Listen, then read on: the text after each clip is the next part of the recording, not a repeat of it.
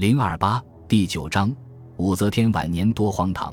武则天晚年的另一大荒唐事，就是后人津津乐道的荒淫。武则天宠幸男宠，从登基后一直未绝。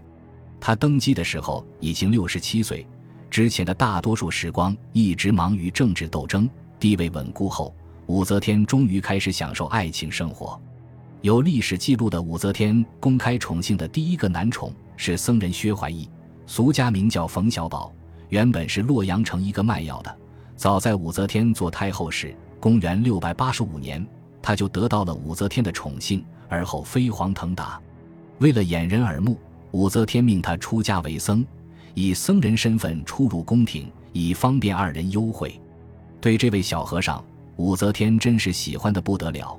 专门为他修建了一所明堂，并加封为威武大将军、梁国公。这位薛怀义，并非今人想象里平色想吃软饭的小白脸，相反孔武有力。公元六百九十三年，还曾作为行军道总管，统兵讨伐叛乱的突厥人。而且对于武则天的登基，薛怀义也起了宣传作用。他极力在民间散布舆论，鼓吹女主下凡，为武则天的登基造势。甚至还专门组织了和尚请愿团和尼姑请愿团，请求武则天登基，鞍前马后立了不少功。但此人人品确实差，为人飞扬跋扈，在洛阳城专门收罗了一批流氓当和尚，整天横行霸道。就连武三思等武则天的侄儿见了他也毕恭毕敬，当然也有不买账的。有次薛怀义当众辱骂宰相苏良嗣，被苏良嗣一顿痛打。事后，薛怀义找武则天哭诉，武则天却很明事理，并不偏袒薛怀义，反而警告薛怀义要老实做人，并让御史周据将薛怀义属下的小流氓全部治罪。这时候的武则天，公与私还是分得清楚的。后来，薛怀义嚣张跋扈惯了，又加武则天有了新宠，对薛怀义日益冷落，结果争风吃醋的薛怀义，竟然一把火烧掉了武则天为他修建的明堂。这下可捅了马蜂窝，薛怀义从此彻底失宠，之后就消失在历史中。有说是被太平公主除掉了，有说被武三思杀掉。总之，不再受武则天宠爱了。除了薛怀义之外，武则天早期宠爱的另一个男宠就是太医沈南缪。但这位沈太医为人胆小谨慎，性格宽厚，整日里只是小心翼翼地侍候武则天，因为武则天宠幸他。气得薛怀义把明堂烧了。事后，这位沈太医担惊受怕，没多久就去世了。武则天早期宠幸男宠，尚限于私生活方面，除了引起许多流言蜚语外，并未对朝政造成太多影响。到了他晚年，事情却发生了变化，因为两兄弟的出现——张昌宗、张易之。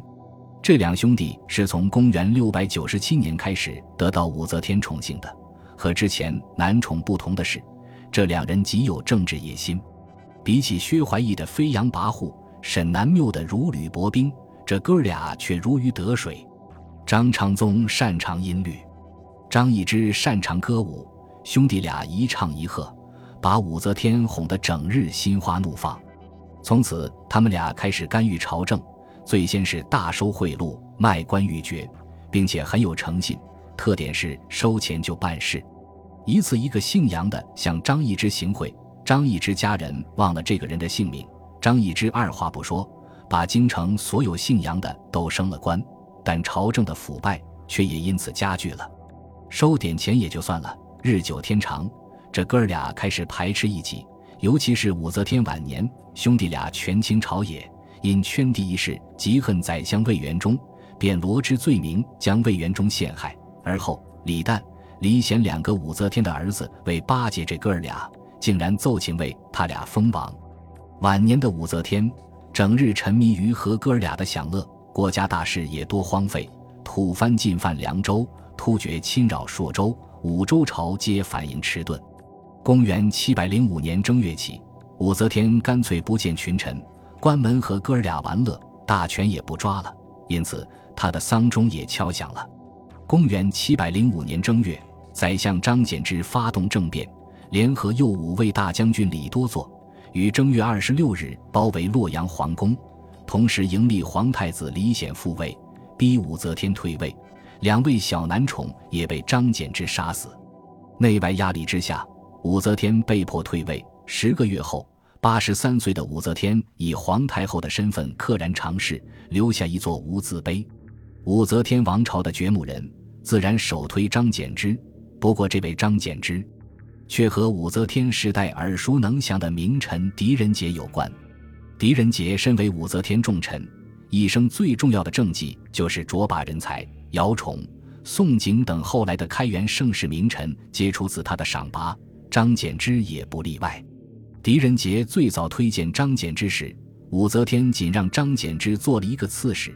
狄仁杰争辩说，张柬之是宰相之才，因此才有了张柬之的飞黄腾达。而就是这位张柬之，在武则天的晚年给了他致命一击，这或许是狄仁杰生前所未想到的。